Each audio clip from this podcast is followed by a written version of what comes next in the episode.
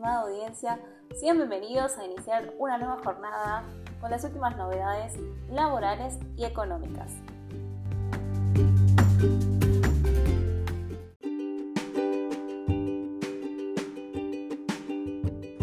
AFIP prorroga la moratoria del alivio fiscal una vez más.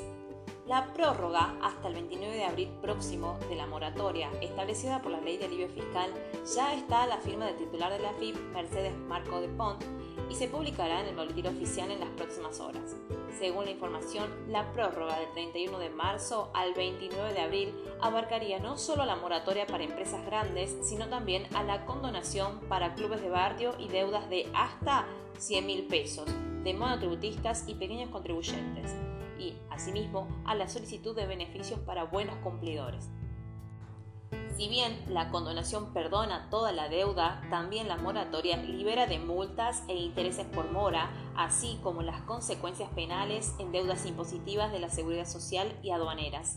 El Consejo Profesional de Ciencias Económicas porteño realizó hace unos días una presentación ante la FIB en referencia al alivio fiscal solicitando una prórroga para los vencimientos.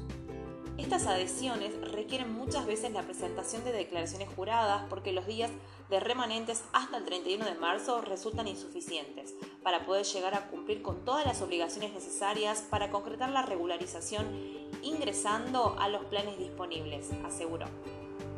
Además, se han reportado algunas presentaciones de disconformidad referidas al trámite de condonación que todavía no se han resuelto, por lo que sería importante se considere también extender el plazo ya vencido el pasado 16 de marzo para que pueda rehabilitarse la opción de solicitud de condonación de deudas, enfatizó. Por último, y entendiendo el resultado de un trámite formal que no afectaría a la FIP, sería conveniente extender el plazo de solicitud del beneficio para contribuyentes cumplidores. Completo. La AFIP excluye de la moratoria a los aportes previsionales y contribuciones a las obras sociales, lo que impide que los monotributistas regularicen la totalidad de su deuda, advirtió de Angostini. La condonación de intereses y multas, que es una disposición de pleno derecho, fue condicionada por la FIP al cumplimiento de la presentación de declaraciones informativas, cosa no prevista en la ley y por lo tanto ilegal, explicó.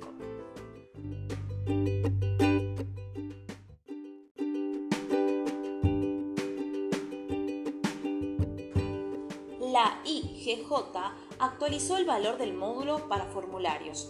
¿Cuáles son los nuevos montos?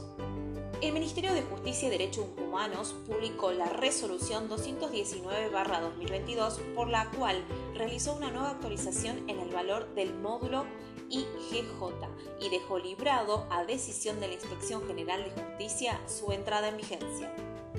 En este sentido, la Inspección General de Justicia publicó el 23 de marzo de 2022 la Resolución General 2-2022, por la cual establece como fecha de entrada en vigencia el próximo 18 de abril del 2022. El módulo IGJ fue creado por la resolución del Ministerio de Justicia y Derechos Humanos 3-2009, con la finalidad de fijar los valores de los formularios a utilizarse en el IGJ pidiendo a los usuarios optar por un trámite urgente con el mismo formulario, pero abonando los aranceles diferenciales.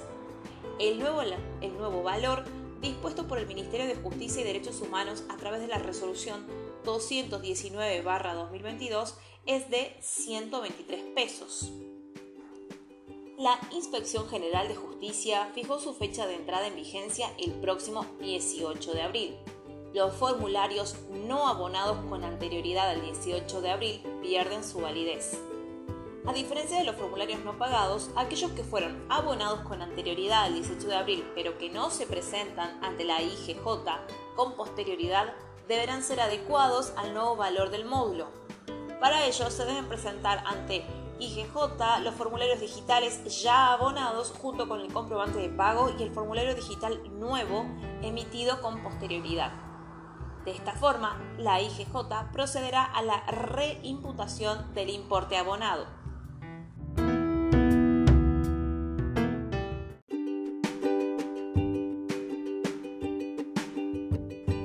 Comercio Interior se reunirá con panaderos para fijar un nuevo precio del pan.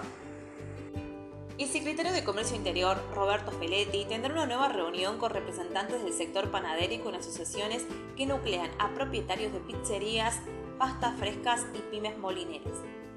El funcionario buscará avanzar en un nuevo acuerdo del precio del pan de venta al público, entre otros productos, tras la puesta en marcha del fideicomiso de trigo que garantizará la baja de precio en la bolsa de harina industrial que se utiliza para la elaboración comercial.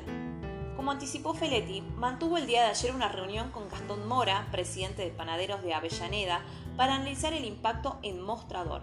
Tras la salida de la reunión, Mora afirmó ante medios presentes que en 15 días el fideicomiso tiene que impactar en las panaderías, ya que se retrotrajo el precio de la bolsa de harina a valores de enero, en torno a los 1.150 pesos.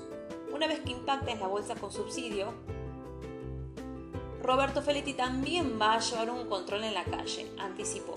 En este sentido, relató que el kilo del pan deberá mantenerse entre los 250 y los 230 pesos. Los encuentros de hoy serán con representantes de la Federación Argentina de Industria del Pan y afines, la Federación Industrial Panaderil de la provincia de Buenos Aires y la Cámara de Industriales Panaderos de Cava. También recibirán a los dirigentes de asociaciones y propietarios de pizzerías, casas de empanadas y actividades afines, la Cámara de Pastas Frescas y la Asociación de Pequeñas y Medianas Industrias Molineras de la República Argentina. Las reuniones se realizarán a tres semanas de que se oficializó el fideicomiso de trigo en el boletín oficial, pese al malestar en el sector.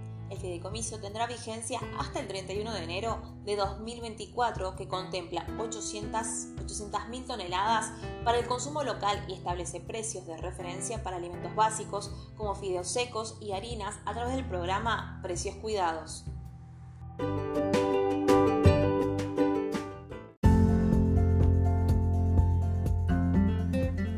Invitamos a que visites nuestro sitio web y te enteres todas nuestras capacitaciones vigentes. Próximamente comenzaremos con regímenes especiales, en el cual veremos temas tales como régimen agrario, normativa, edad jubilatoria, prorroteo de edad y años de aporte, incompatibilidad laboral, régimen docente, docente universitario investigador científico, cálculo de la prestación previsional, condición de aportante, incompatibilidad laboral, prorroteo de edad y años de aporte, régimen de empleados de luz y fuerza, régimen de minería, entre otros.